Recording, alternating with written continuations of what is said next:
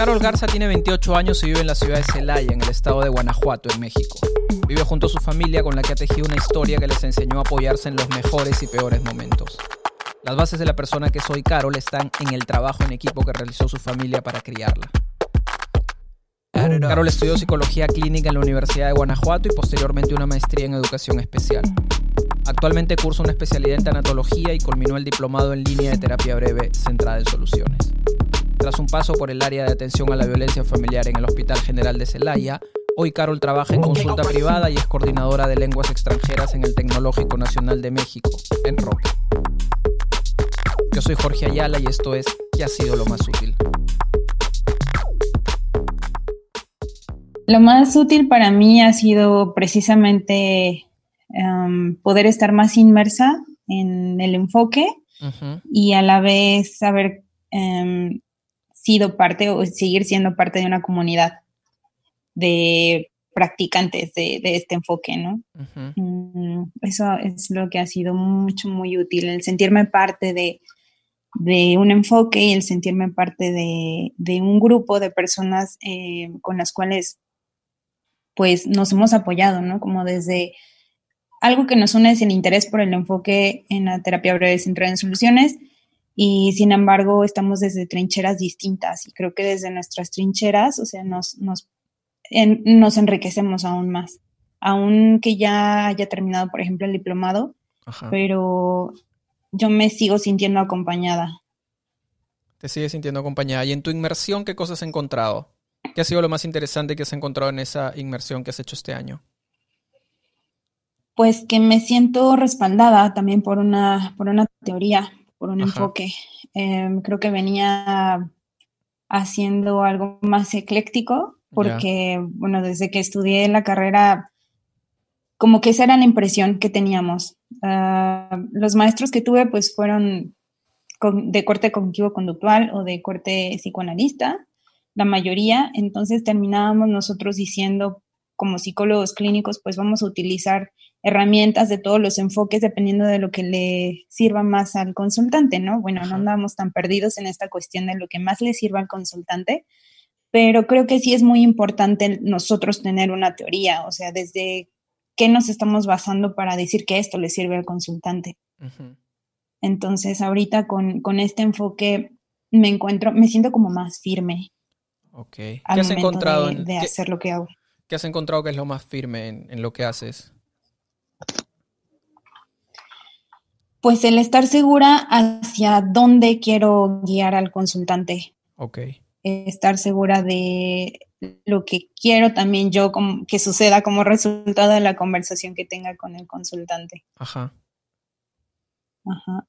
Y no no sentir como que yo soy la que tiene que ser la experta al momento de decidir qué es lo mejor para el consultante o al momento de eh, ser yo la responsable de dar un diagnóstico certero, sino como la, la, posición desde donde yo trabajo con la persona, ¿no? Creo que es ahí donde me siento más firme en mi posición como terapeuta.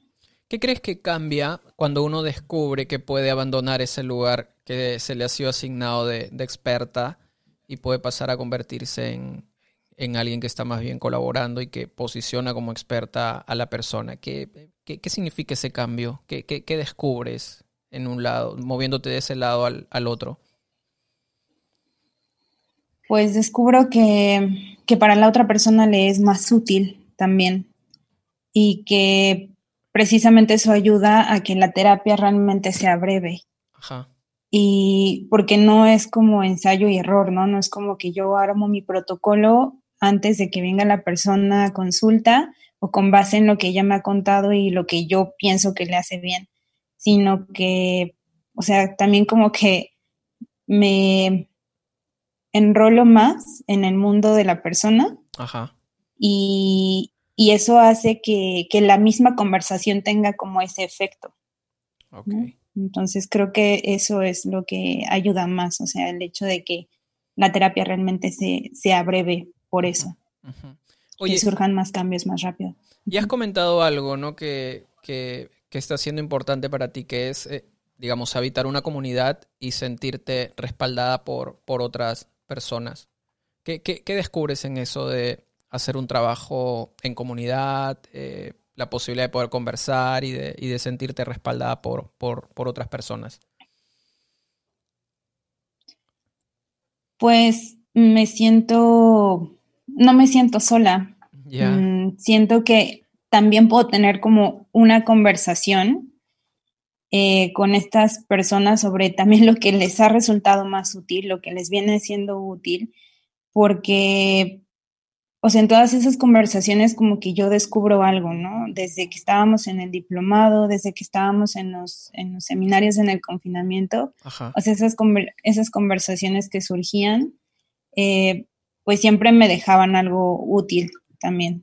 Entonces creo que eso, eso es lo que me ayuda en tener una comunidad, en, poder compartir también mis experiencias o mis puntos de vista, el leer eh, las experiencias de otros y con lo que también están lidiando, pues eso de alguna manera me ayuda a, generar más ideas y aprender también de, de otras personas. Carol habla de la importancia de poder desarrollar un trabajo, pero sobre todo una carrera acompañada de una comunidad de una tribu de personas que la acompañen a ir hacia donde desea llegar. Y yo pienso lo mismo, que nuestra práctica se nutre útilmente de los encuentros y las conversaciones con personas que vienen haciendo algo similar a lo que hacemos nosotros y entienden el idioma que usamos y el lenguaje que nos traslada hacia la consulta. Entendiendo esta necesidad, hace unos meses he creado INSU, una comunidad de terapia breve centrada en soluciones que en este momento reúne a 80 profesionales de Latinoamérica y España, que estamos aprendiendo diariamente a través de las conversaciones que compartimos en una plataforma que hemos creado para eso. Una plataforma donde compartimos dudas, nuestros aciertos y también nuestros desaciertos. Ahí entrego también dos nuevos cursos en línea al mes que se van acumulando y ya son siete hasta este momento. Se trata de cursos que puedes realizar en cualquier momento a tu propio ritmo, eligiendo el mejor horario para su desarrollo. También ofrecemos supervisiones y sesiones de mentoría desarrolladas por profesionales que se han convertido en expertos en una temática particular. Y todo eso por un solo precio, por 15 dólares al mes. Suena increíble que por 15 dólares puedas tener acceso a todo esto, pero es real. Para más información puedes visitar la página web www.insu.com. Insu, como el nombre de Insu Kimber, I-N-S-O, insu.com. Ahí puedes observar todas las actividades que tenemos cada mes y desde ahí puedes optar por una membresía mensual o anual. Y si todavía tienes alguna duda, puedes dejarme un mensaje y yo te ayudaré a resolver lo que sea necesario. Ahora sí, continuamos con la conversación. ¿Tu práctica ahora mismo dónde la estás desarrollando? En consultorio particular.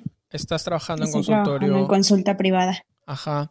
¿Cuáles han sido los efectos para ti más inmediatos de, empezar a desarrollar terapia breve centrada en soluciones? ¿Los efectos más inmediatos? Sí. Me siento más segura sobre el efecto que las conversaciones tienen en las personas que me visitan mis consultantes. Me siento más confiada en ellos. ¿Cómo te das cuenta de eso? ¿Cómo te das cuenta del efecto que las conversaciones tienen en la vida de la gente? ¿Cómo logras visibilizar eso?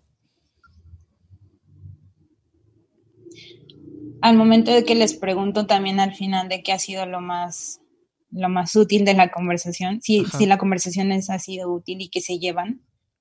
O sea, ahí es ah, cuando me doy cuenta, ¿no? De, que realmente sí han descubierto algo o han reafirmado algo y ellos mismos también me lo comentan, ¿no? dicen, es que a través de las, de las preguntas que me haces, o sea, ahorita lo estoy reflexionando, me estoy dando cuenta que, eh, o estoy reafirmando y, venir a conversar contigo me ayuda a reafirmar eh, algo que a lo mejor ya sabía, pero que de pronto al venir aquí, pues me hace sentir más seguro, ¿no? Ajá. Oye, ¿y qué clase de preguntas has descubierto que son para ti las preguntas más influyentes o las preguntas de pronto más reveladoras? Pues la primera, eh, o sea, desde que yo les pregunto que cuáles son las expectativas, o sea, en la primera consulta desde esa, o sea, abre ya un montón de posibilidades, ¿no? Ajá. Porque a pesar de que el consultante es libre de comentarte el problema, de comentarme el problema, eh, como que con la práctica voy mm, tratando de notar esas pequeñas historias que pueden hilar y construir este, un camino hacia la solución, ¿no? Entonces, para empezar, en la primera, en la primera consulta, eh, la pregunta más útil es, es esa, la de las expectativas que tienen como resultado de la conversación.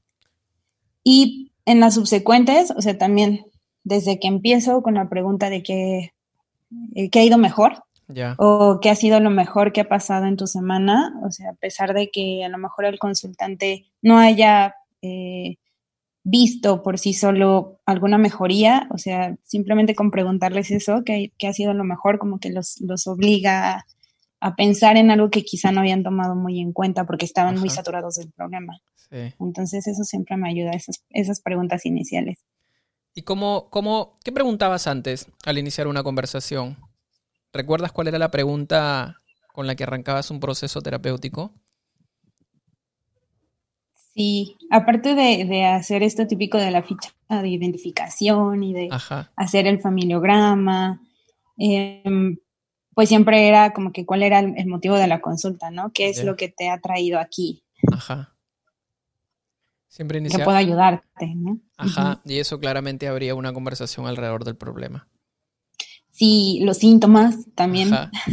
Como mis prácticas las hice en, el, en, en un hospital, en, público aquí en Celaya, en el Hospital General de Celaya, eh, pues era eso, o sea, era muy el enfoque médico en el que tenía yo que llenar pues ese historial. Y si yo no ponía al final de la primera consulta una impresión diagnóstica, entonces, o sea, me quedó muy grabado que una vez una de mis maestras ahí en el hospital, pues sí me comentó, es que este, este historial lo ven los médicos y el psiquiatra a veces lo llega a ver el psiquiatra u otros colegas que también trabajaban ahí, ¿no? Psicólogos. Entonces, si ellos no ven una impresión diagnóstica de tu parte, van a decir, esto no sirve. Wow. Entonces, pues yo tenía como, como esa escuela, ¿no? De, de poner los síntomas, de poner impresión diagnóstica, el motivo de consulta, el problema detallado. Qué fuerte eso, ¿no? Sin diagnóstico tu trabajo no sirve. O sea, sin presunción diagnóstica el trabajo no tiene ningún valor. Sí, sí, sí, o sea, a, fuerza tenía que etiquetar a la persona en, algún diagnóstico de, del CIE-10. En ese entonces era lo que tenía que, hacer. Y a veces yo decía, pues es que veo todas las claves y, la persona, o sea, no tiene una patología, no tiene un trastorno y terminaba simplemente poniendo episodio de ansiedad o episodio depresivo, este, reactivo a pues una situación familiar, ¿no? Pero yo decía, es que esto es normal, o sea, como es una emoción normal, ¿no? Que sientan tristeza o que sientan ansiedad ante una situación, pues, difícil. Ajá, sí. No quiere decir que sea una patología. Exacto. Yo también hacía lo mismo cuando trabajaba en el consultorio de una universidad. También teníamos que llenar un Excel de diagnósticos para, para que se valorara el trabajo que hacíamos, si no, no. Y también, por suerte, había un grupo de categorías que no son patológicas, así que bueno, junto con las personas puedes elegir ahí colocar qué, es más conveniente. Claro. ¿Qué más te ha resultado útil, Carol? ¿Qué más has descubierto este año de práctica y de, estudio de la terapia breve central en soluciones? Además con, un, con una audiencia y no con un grupo de personas que estaban oyéndote y que estaban también participando. Pues fue súper interesante porque me permití hablar sobre lo que estaba haciendo este, y, recibir como esa retroalimentación de otras personas. Y, también sucedió lo que vengo considerando, ¿no? Eh, que sucede como parte de una, de una comunidad, o sea, el, que intercambiamos ideas, nos identificamos con otras personas y de ahí tomamos ideas eh, que nos pueden servir. Em, no fue así como que recibir una crítica como tal, sino más bien fue una conversación eh, enriquecedora. Y que también me hizo darme cuenta de lo que venía haciendo, de lo que me venía funcionando ya desde entonces, ¿no? Ajá. Sí, no tiene que haber. Con la consultante que platicamos en ese momento. Sí, no tiene que haber una distinción entre el modo de, aproximarnos a la terapia o del, entre, entre, el modo de indagar en terapia del modo en que indagamos en una supervisión, porque tradicionalmente, por costumbre, la supervisión generalmente sirve para poner atención en lo que se está haciendo mal y corregirlo. Desde una mirada experta, desde una mirada más, desde una mirada de alguien que cree saber más que la persona supervisada. Entonces, muchas veces la supervisión termina convirtiéndose en un, en un espacio para, la, para sentirte este, peor de lo que, de, cómo llegaste. Sí, fue algo terapéutico también. Sí. Pero, ajá, pero no, no desde el punto de, decir esto estoy haciendo mal. Ajá.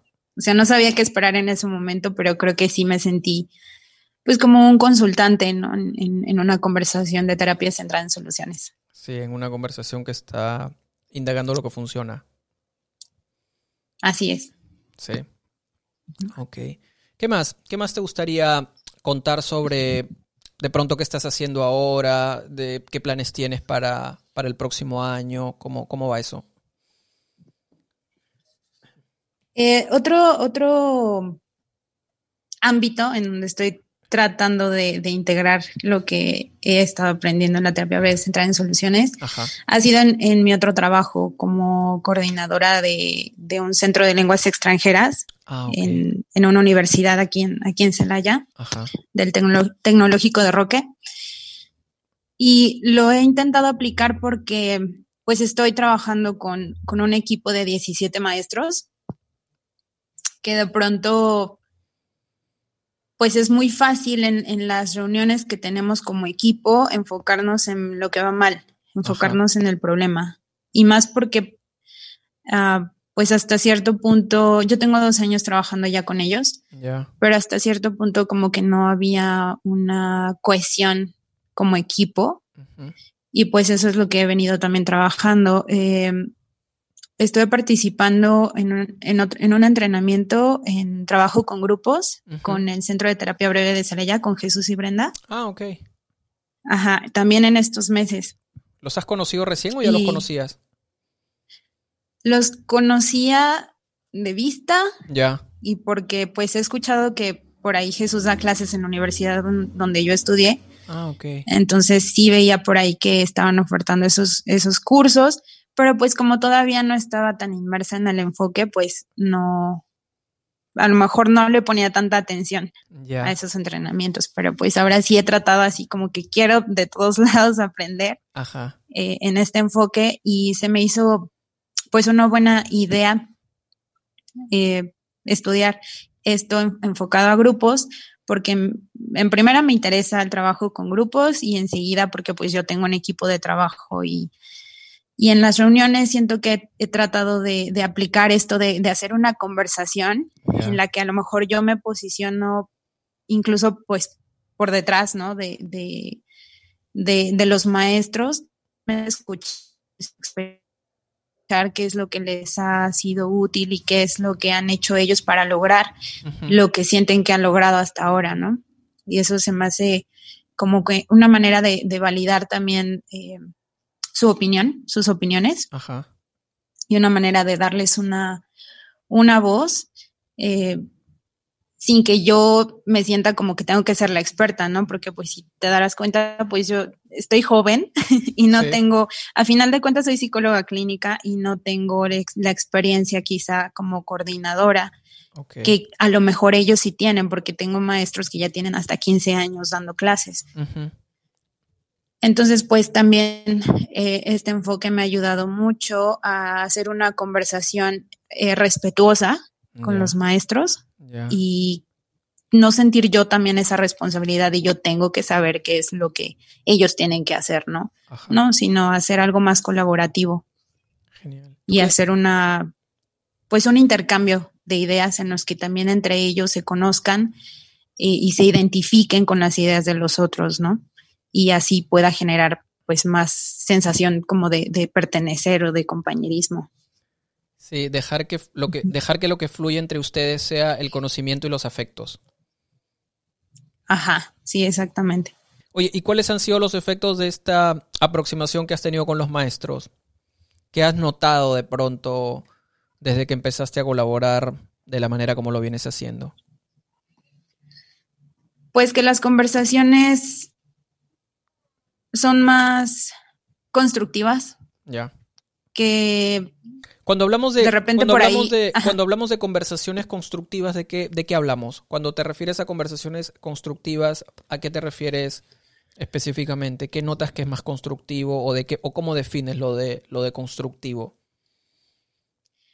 Pues que sacamos ideas de sobre la práctica que están haciendo eh, que realmente funciona con los alumnos y no nos enfocamos en, en los problemas que hay, ¿no? En lo que va mal, en lo que no está funcionando, sobre todo en esta época en la que tuvimos que migrar todo a la versión online. Sí.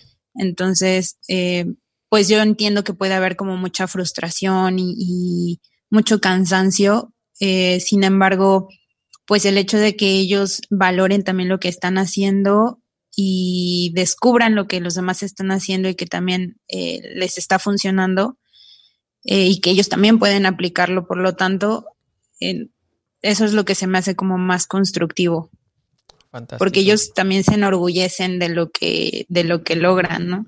Me imagino. Oye, y en tu calidad de, de experta en lenguas extranjeras, ah, ¿te has aproximado a alguna lectura, algún libro en su idioma original? Sí, en el que me recomendaste. ¿Cuál? El- la práctica del enfoque centrado en soluciones. La, teoría del Ah, enfoque, de la práctica Sí, sí, del sí, enfoque centrado en soluciones de Peter Sandman. Sí, sí, sí, sí, sí. ¿Qué tal? ¿Cómo te digo con esa lectura? ¿Qué has descubierto?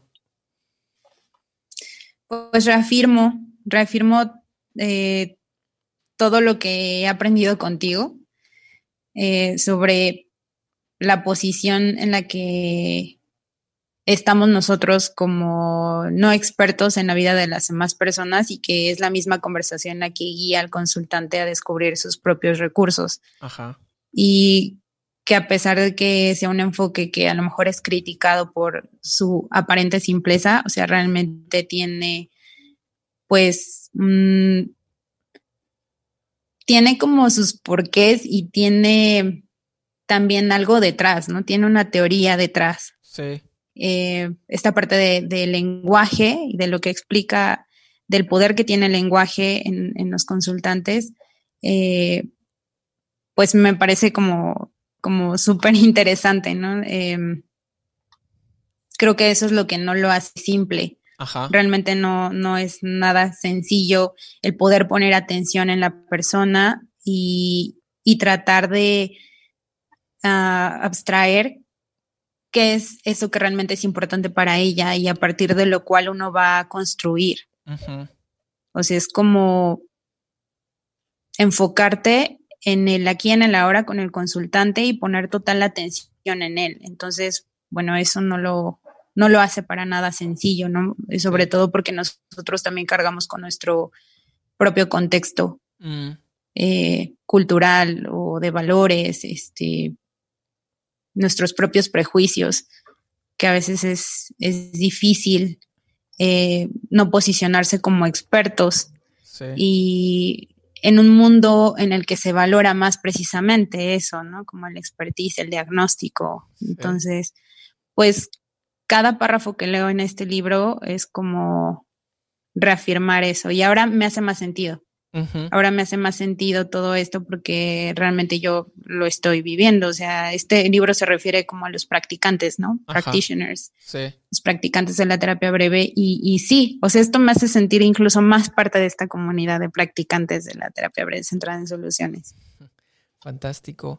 Eh, yo creo que de lo que se trata y de lo que uno está, lo que uno está aprendiendo eh, en consideración con lo que la gente cree que está aprendiendo o en consideración con lo que la gente piensa que debería aprender, el desafío más grande es aprender a conversar. ¿No? O sea, finalmente cuando estás aprendiendo a hacer terapia breve centrada en soluciones y lo estás aprendiendo eh, de manera útil, lo que estás aprendiendo es a conversar. Estás aprendiendo a estar en una conversación, a, a estar, a permanecer, a dejarte, a dejarte estar ahí en esa conversación, al margen de muchas de las cosas que algunas personas creen que deben aprender a hacer cuando están haciendo terapia breve centrada en soluciones, que es la técnica, ¿no? hacer pregunta de milagro, hacer pregunta de excepciones, hacer pregunta de escalas, hacer... Y eso, eso es lo que realmente, esa presunción es la que realmente simplifica todo el trabajo. Creer que alguien tiene que enseñarte a... Dime cómo hago la pregunta del milagro, dime cómo hago pregunta de escala, dime cómo hago. Esa es la parte mínima de todo lo que aprendemos a hacer. Eso es lo, lo, lo mínimo este, a lo que probablemente menos atención le prestamos y lo que estamos intentando realmente aprender y en lo que estamos aprendiendo a estar es en la conversación. Es Claro, y eso nada más lo aprendes haciéndolo. Exacto. O sea, pero, pero realmente entendiendo cuál es la utilidad del lenguaje que utilizas en, en, la conversación. Porque sí, sí me he dado cuenta que en algunos artículos donde se compara a lo mejor un enfoque con otro o se utiliza algún enfoque en un estudio de caso, e, este enfoque pues eh, como que se le da más ese, ese peso técnico, ¿no? Ese valor técnico de es eh, paso A, paso B, ¿no? Pero porque estamos acostumbrados a eso. Exacto, totalmente. Que no termina, que no termina de ser más que una cuestión muy lineal, ¿no? Muy bien, exacto. Oye, ahora que estamos hablando. Y cuando no, o sea, realmente es un, un, círculo la conversación, ¿no? Exacto. Como lo hemos visto en, en, en, en las clases donde nos presentabas algunas conversaciones tuyas. Era impresionante. Sí, y la posibilidad de que ustedes hayan podido conversar bastante también, porque creo que si algo hicimos en el, en el diplomado ha sido conversar, conversar, conversar y conversar, ¿no? Tener la posibilidad de aprender ahí, de aprender haciendo. De aprender a hacer preguntas. Exacto, de aprender a estar para poder hacer preguntas. Oye, ahora que estamos hablando de libros, ahora que has mencionado este libro de Teoría de la Terapia Breve Centrada en Soluciones, estoy leyendo este libro que se llama Intuición que es de una psicóloga organizacional llamada, una doctora en psicología llamada Tasha Eurich, que es una investigadora eh, que ha dedicado 15 años a, estudiar eh, temas que tienen que ver con autoconocimiento, autoconciencia, eh, la ciencia de la autoconciencia. Entonces, es bien interesante el libro porque señala que hay una estrecha relación, hay una relación así muy, muy íntima entre sufrimiento y pensar demasiado en uno mismo. Ese esfuerzo de autoconocerte, ese esfuerzo de autodescubrirte, ese esfuerzo por hacerte preguntas acerca de quién eres, parece ser un esfuerzo relacionado con, este, con el sufrimiento, con el dolor. Y en uno de estos capítulos donde particularmente habla del, del de, bueno, ella dice que pensar no es saber y también hay una hay un capítulo donde básicamente lo que hace es este de construir algunas algunos sinsentidos, dice ella, ¿no? ¿Cuáles son los sinsentidos? Lo que nos han dicho que debemos hacer, que no debemos hacer, ¿no? Por ejemplo, escribir un diario, que escribir un diario es algo que te ayuda, eh, ¿qué otras cosas más? Varias cosas, que son cosas muy cotidianas, ya, que son cosas que uno, que uno da por, eh, por ejemplo, preguntarnos por qué, la pregunta del por qué, una pregunta totalmente este, inadecuada, dice ella. Pero hay una parte de este capítulo en el que dice, ya voy a abordar en el capítulo número 6, este, o sea, ella dice, no está mal reflexionar acerca de uno mismo, no está mal ocupar tiempo en, pensar. Eh, ¿Qué terapia funciona? Dice, ¿no? Porque ella en algún momento dice que la terapia no sirve para el cambio, que la terapia, si una terapia está enfocada en, en el autoconocimiento, en el conocimiento de nosotros mismos, o sea, descártala. No sirve. Sí, dice que hay que elegir el enfoque adecuado y bueno, ya hablaremos de eso en el capítulo 6. Entonces, con mucha curiosidad, me fui hasta el capítulo 6. Te saltaste. Me salté y la terapia que sugiere y recomienda es la terapia breve centrada en soluciones. Wow. Sí, súper interesante eso, ¿no? Eh, dice cómo, el capítulo se llama ¿Cómo podemos ir de los problemas a los objetivos de conocimiento? Eh, y bueno, empieza a hablar de todo el tema y llega un momento en el que habla de la, de la importancia de centrarse en las soluciones. ¿no? Qué tan importante es en la vida de la gente, cómo nos ayuda a alcanzar nuestros propósitos, incluso en un tiempo récord, cuando uno empieza a centrarse en soluciones y luego eh, habla de, de, de, una disciplina basada en la premisa de que centrarse en soluciones puede llevar al autodescubrimiento, al bienestar. Y bueno, habla de una terapia desarrollada en los años 80 por el matrimonio de Steve D. Serem Zuckerberg, una terapia centrada en soluciones. Y es súper, súper, súper interesante todo lo que dice sobre, sobre la terapia breve centrada en soluciones, ocupándose también de la pregunta del milagro, ¿no? Como una pregunta interesante para poder empezar a proyectar nuestros deseos y para empezar a descubrirlos y empezar a hacer este, lo que hay que hacer, que es ya pasar a la acción, dice ella, ¿no?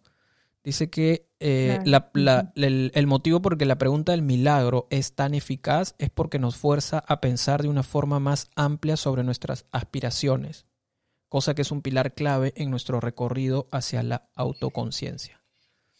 Eh, y luego eh, lo relaciona un poco con, la, con, el, con el libro de Carol Duke. Hay, una, hay otra psicóloga que tiene un libro que también es súper interesante que se llama Mindset, Mentalidad que se llama Carol Duke, donde habla de mentalidad de crecimiento y habla de mentalidad fija.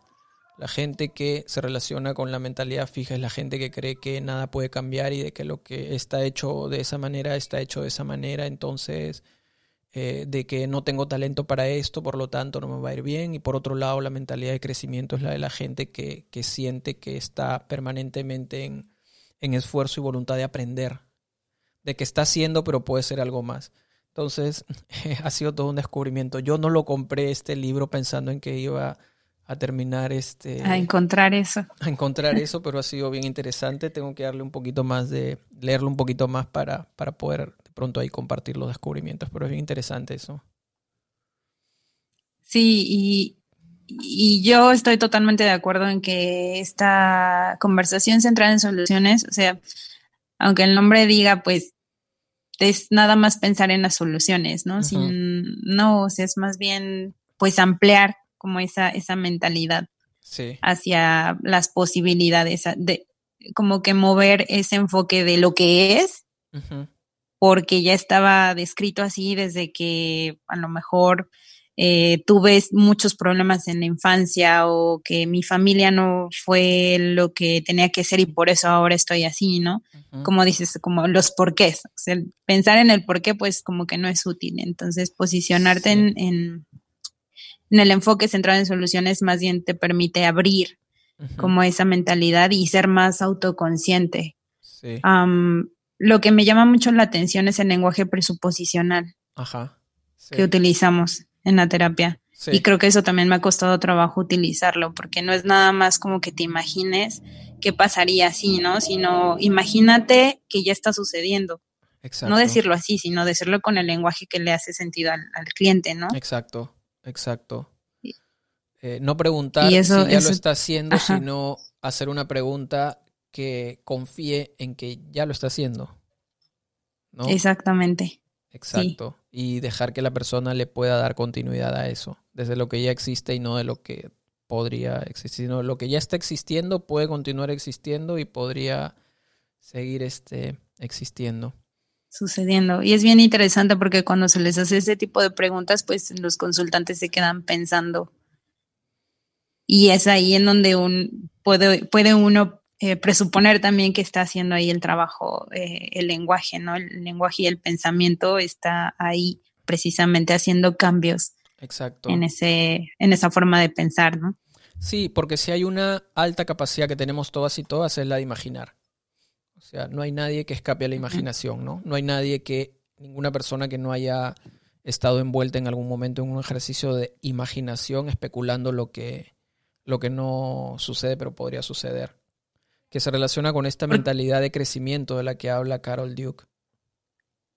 Exacto, porque además uno no imagina sin haber ya estado en contacto con algo parecido anteriormente. Exacto. Entonces, en imaginar también te, te lleva a esos, a esos lugares donde tú ya estuviste y que precisamente entonces te abre esa, esa mentalidad también a lo que ya vienes haciendo, qué recursos te ayudaron. Exacto, eso es y, pues que puedas hacer más de eso. Sí, eso es algo que ya, bueno, el equipo de Milwaukee había estado descubriendo en su momento y que si uno piensa en lo que hace, también diría que es un descubrimiento que se relaciona con, con ello, que es que cuando compartes una pregunta de proyección al futuro, cuando compartes una pregunta del milagro, cuando empiezas a especular sobre lo que podría suceder, eh, las personas siempre remiten a una circunstancia que ya conocen. ¿No? Cuando uno está proyectando al futuro, generalmente uno, en vez de elegir algo desconocido, uno usualmente elige algo que ya conoce, algo que ya, que ya ha vivido, una circunstancia por la que ya pasó y, decide proyectarla. Contrario a, que, a lo que uno piensa, que si uno comparte una pregunta del milagro o eh, acompaña para proyectar al futuro, la gente pueda este, imaginar o especular algo que no conoce, que también puede pasar, pero la mayoría de veces la gente está especulando alrededor de algo que ya conoce. Sí, es como con base en eso, ¿no? Sí, es como, con base en la experiencia.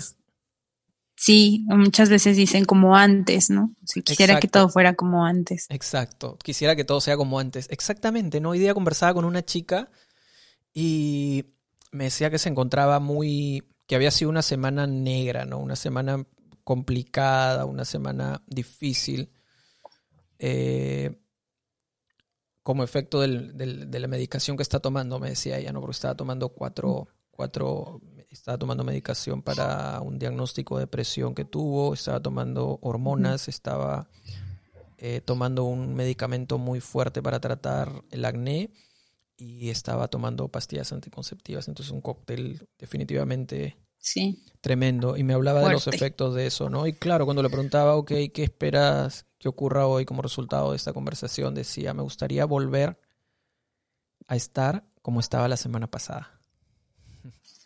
¿Cómo estabas la semana pasada? sé, y empezó a contar lo que estaba sucediendo la semana pasada. Y, y, cuando la gente empieza a relatarte eso, ya está como que construyendo un puente, ¿no? Entre lo que está haciendo ahora y lo que podría ser después de la conversación o lo que podría ser desde ahora mismo. Sí. Sí, y, fíjate que entender eso me ayuda también a ser más paciente y, tener confianza en la conversación y en el consultante. Así, y no espantarme por una respuesta como un no sé. Ajá. Sí. Sino, o yo darle pues también ese espacio a la persona para que piense y para que saque sus propias conclusiones sin necesidad de, presionar. Exacto. O de ser directiva, como decía hace rato. Sí. Otra de las frases comunes que uno encuentra, o sea, tú acabas de decir una, ¿no? Que es que quisiera estar como estaba antes, ¿no? Que eso es una, una afirmación que solemos este, descubrir con frecuencia. Otra que yo descubro este, es la de, le va a parecer tonto, pero lo que estoy haciendo para estar mejor, siempre eh, le va a parecer tonto, le va a parecer tonto. Y tú sabes que hay, están las leyes de Dator. Jim Dator fue un, eh, fue no, es, porque todavía está vivo, uno de los padres de, de una disciplina que se conoce como las ciencias de futuros los estudios de futuros. Mm. Y Jim Dator tiene como que las cuatro, existen las cuatro leyes de Dator para, para todo lo que es estudios de futuros. Y Jim Dator en su tercera o cuarta ley dice que toda imagen del futuro debe parecer ridícula. Toda buena descripción del futuro debe parecer ridícula. Y muchas personas eh, eh, cuando te van a narrar o te van a contar algo que les está resultando útil, eh, te dicen, le va a parecer tonto, le va a parecer estúpido, le va a parecer idiota, pero si hay algo que me está ayudando en este momento es... Y esa clase de cosas estúpidas, ridículas, absurdas son las que son las que usualmente también suelen construir un puente entre lo que entre lo que está haciendo ahora y lo que y lo que y lo que vendrá que puede ser útil para la gente. Lo más lo más simple, ¿no? A lo mejor les parece tonto porque al final de cuentas es lo más simple. Exacto, y porque no hay oportunidad para hablar de esas cosas. No hay en, un, en el espacio de la consulta generalmente no suele haber un espacio, no suele ser un espacio de las cosas simples. No se presume que mientras más difícil sea la conversación, más exigente en el sentido de, de, la propuesta, se está haciendo un mejor trabajo. Cuando muchas veces el mejor trabajo es el trabajo que se ocupa de las cosas, de ampliar esas cosas simples, esas cosas sencillas. Y no por sencillas no quiere decir que no sean profundas, ¿no? Porque a mí me impresiona encontrarme envuelta en una conversación con el consultante, así como cuando te veía a ti en la consulta, envuelto en en el, en el discurso de, de, la persona, ¿no? O sea, que si uno no entrara desde un inicio a ver de qué se trata la conversación, o sea, si entras de repente, o sea, a lo mejor no entiendes de qué se está hablando, porque quizá pues son, son cosas muy, muy burdas o este, como muy sencillas, pero en realidad, o sea, en el contenido de la conversación al consultante le está haciendo pues muy importante, se está hablando de lo que realmente es importante para él. Entonces, si de repente estoy hablando con un consultante y digo, si en este momento alguien llegara y nos escuchara estar hablando de esto, tal vez diría qué conversación tan más simple, ¿no? O de qué se está hablando, o sea, pero, o esta conversación va como muy lenta. Exacto. Pero no, o sea, porque se está hablando de lo que a la persona le es, le es útil en ese momento, le es importante. Sí.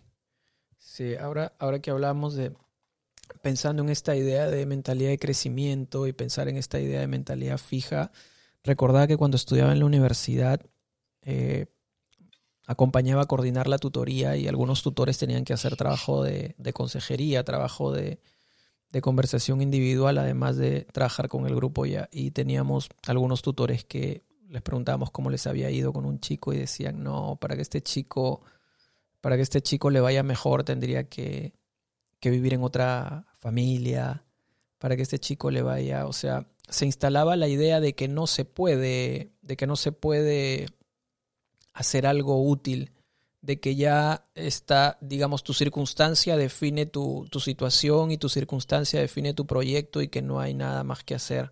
Entonces pensábamos en qué lugar más, más peligroso dejar un estudiante con esa idea, ¿no?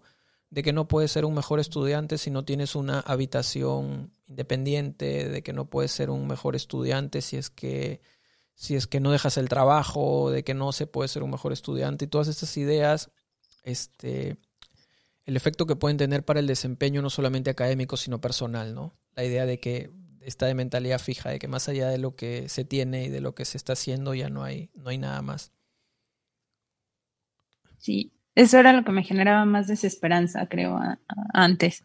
Mm. O sea, el decir cómo, cómo puedo ayudar a esta persona si realmente sus circunstancias están pues de lo peor, ¿no? O sea, desesperanzadoras totalmente. Exacto. Y ahora es como ese cambio de, de, paradigma de decir, o sea, a pesar de que todo esté aparentemente mal, o sea, no, en realidad no. O sea, en realidad hay cosas por ahí que pueden ser, significar excepciones al problema y también cosas que pueden ayudar a la persona a posicionarse desde una visión diferente de su vida, ¿no? no de una historia impregnada del problema. O sea, eso es también lo que me ha sido pues maravilloso de, de, este cambio de, de, visión, de paradigma, de enfoque. O sea, el hecho de que siempre hay, siempre hay algo, siempre hay una excepción.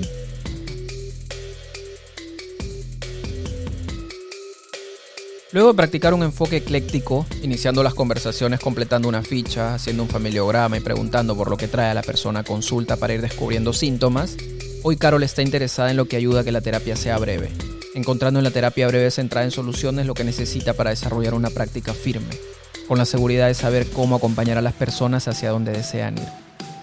Aprendió a enrolarse más en el mundo de las personas y con eso ha logrado que las conversaciones tengan ese ansiado efecto terapéutico Carol asume el compromiso de saber que toda conversación siempre genera algo, por lo cual le interesa descubrir qué preguntas pueden revelar información realmente útil, confiando en que las personas llegan a consulta habiendo hecho ya algo usando sus propios recursos. Hasta aquí la historia de Carol.